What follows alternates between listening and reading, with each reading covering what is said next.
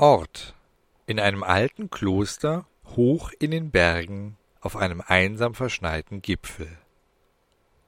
In einem großen Steinsaal, der durch Halogen-Deckenfluter beleuchtet wurde, saßen an einem nierenförmigen Glastisch drei glatzköpfige Männer ohne Augenbrauen, dafür mit schwarzem Anzug.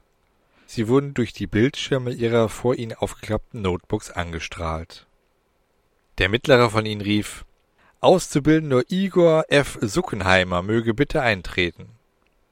Hochmotiviert starkste ein Hühne von Mann mit schulterlangem kastanienbraunem Haar, Vollbart, stahlblauen Augen und dunkelbraunen, wehendem Ledermantel durch eine große eichenhölzerne Doppeltür herein, die durch die Schwungbewegung beim Öffnen lauthals ächzte. Einen wunderschönen Tag wünsche ich, o ihr großen drei. Welch ein herrlicher Tag, um Monster zu jagen, begann Igor das Gespräch. Mit müden Augen sahen die drei von ihren Bildschirmen auf. Der Mann in der Mitte setzte mit leiser, dennoch gut verständlicher Stimme an. Ah, Sie scheinen hochmotiviert zu sein. Durchaus, ich möchte den Orden nicht enttäuschen. Es täte Ihnen auch nicht gut daran, den Orden zu enttäuschen. Denken Sie stets an die hohen Gesundheitsrisiken für Sie und Ihre Angehörigen und Bekannten, falls Sie mit unserer, sagen wir mal, Tradition brechen. Das würde ich mir niemals erlauben, Sir. Gut, denn wir dulden keine Versager in unseren Reihen. Dafür ist unsere Aufgabe zu wichtig. Habe ich Sie denn in irgendeiner Weise enttäuscht, Sir? Nun, Sie haben bisher gute Arbeit geleistet. Sie haben zwei Vampire entsorgt, drei Werwölfe zurück ins, sagen wir mal, Tierheim gebracht und 25 Fälle von Betrug aufgedeckt. Widerlich diese Menschen, die irgendetwas behaupten, wie Zeuge von Geistererscheinungen oder UFOs gewesen zu sein, nur um sich wichtig zu machen oder ihren Rauschzustand zu entschuldigen. Durchaus, Sir, diese erschweren unsere Arbeit bei der Monster- und Geisterjagd.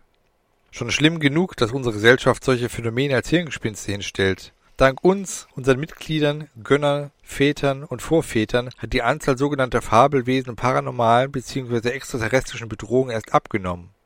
Die Glanzzeiten des Mittelalters sind leider vorbei, da gab es noch jede Menge Dämonen, Monster und Gespenster zu jagen. Oh ja, jetzt sind sie eine Rarität.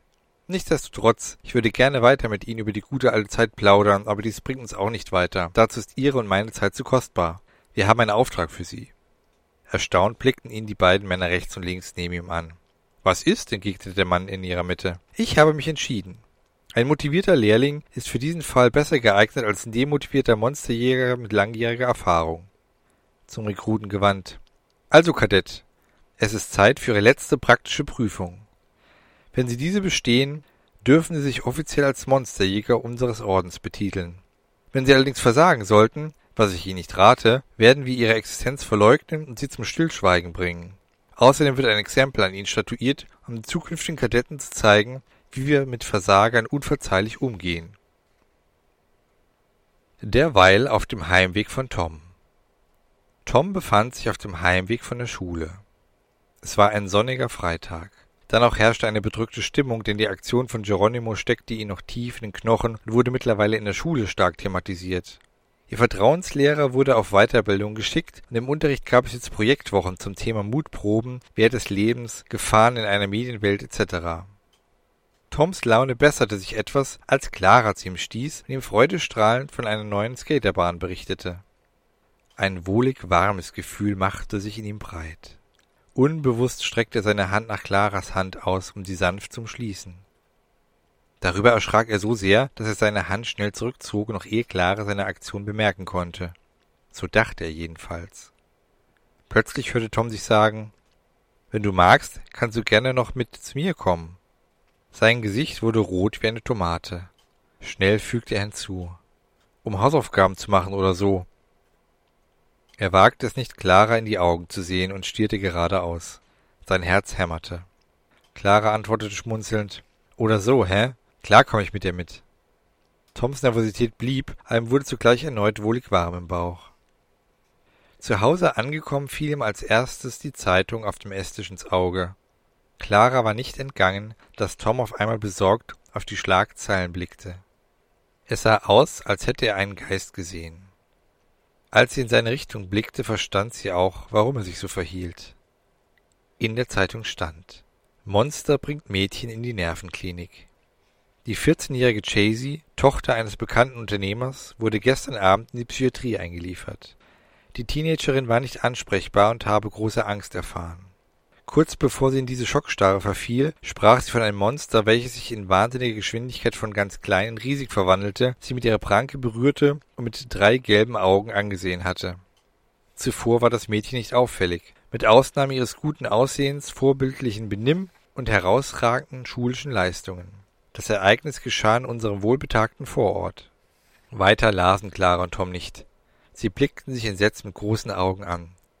Du meinst doch nicht, dass es Bollock war? fragte Clara. Nein, auf keinen Fall. So was würde er nicht tun, meinte Tom. Das glaube ich auch nicht. Dann kann es nur eines bedeuten. Ich fürchte auch, ein anderer Bollock ist ganz in unserer Nähe. Das bedeutet, er wird gesucht. Unser Bollock und weitere Menschen sind in Gefahr. Wir müssen ihn warnen. Derweil ein uns bekannter angehender Monsterjäger der sich seinen Abschluss zum zertifizierten Monsterjäger verdienen wollte, las diesen Artikel mit ähnlicher Neugier wie Clara und Tom. Auch er sah die Gefahr, allerdings nur für die Menschen. Und er ging von einem potenziellen Monster aus. Der Aufenthaltsort des Geschehens bzw. des Vorortes war schnell gegoogelt, der Flugraum schnell, dank Beziehungen des Monsterjägerrates klargemacht. Somit stand ihm, einem Flug mit einem der Helikopter im Stealth-Modus nichts, aber auch gar nichts im Wege. Sogar das Wetter war perfekt. Und neben zahlreichen Kampf- und Jagdtechniken standen auch das Bedienen der unterschiedlichsten Fahr- und Flugzeuge auf dem Programm. Damit hatten Tom und Clara leider recht. Ihr Bollock war wirklich in Gefahr, und dies in jeder Hinsicht.